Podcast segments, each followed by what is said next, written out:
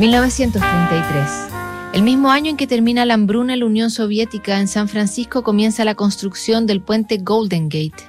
El Congreso norteamericano comienza la discusión para votar el New Deal de Roosevelt en el marco de la Gran Depresión. Gandhi inicia su huelga de hambre. Federico García Lorca estrena Bodas de Sangre. Nacen Susan Sontag, Roman Polanski y el director de orquesta italiano, maestro Claudio Abado. El Reichstag otorga plenos poderes a Adolf Hitler y él prohíbe todos los partidos que no sean el nacionalsocialista. Ese mismo año, Alan Turing, matemático británico genial, maestro de algoritmos y códigos, le envía una carta a la madre de quien fue su primer y gran amor, Christopher Morcom. Lo conoció cuando tenía 15 años, tenía el carisma y el desparpajo del que Turing dolorosamente carecía, pero entre ellos se cuidaron y quisieron, entre tratados de física y algoritmos apasionantes, hasta que en 1930 muere Christopher de tuberculosis y Alan no puede creer cómo sigue después de tanto tiempo tan aferrado ahora a su ausencia. Como no puede aún recomponer su corazón, se escribió con la madre de Christopher durante años y ese 20 de abril le decía, Mi querida señora Morcom, me hizo muy feliz estar en su casa para Pascua. Me gusta pensar que ahí hay una conexión especial con Chris. Nos recuerda que Chris está vivo todavía de alguna manera.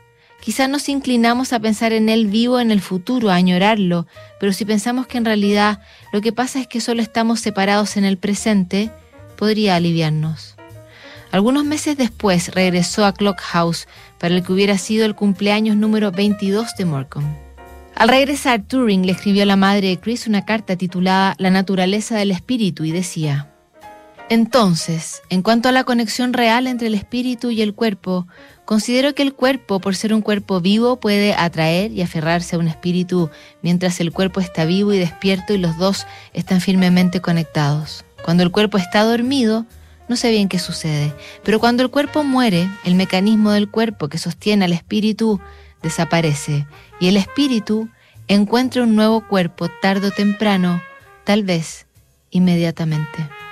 Intentaba consolar a la madre, el también desconsolado muchacho, por esa pérdida súbita compartida.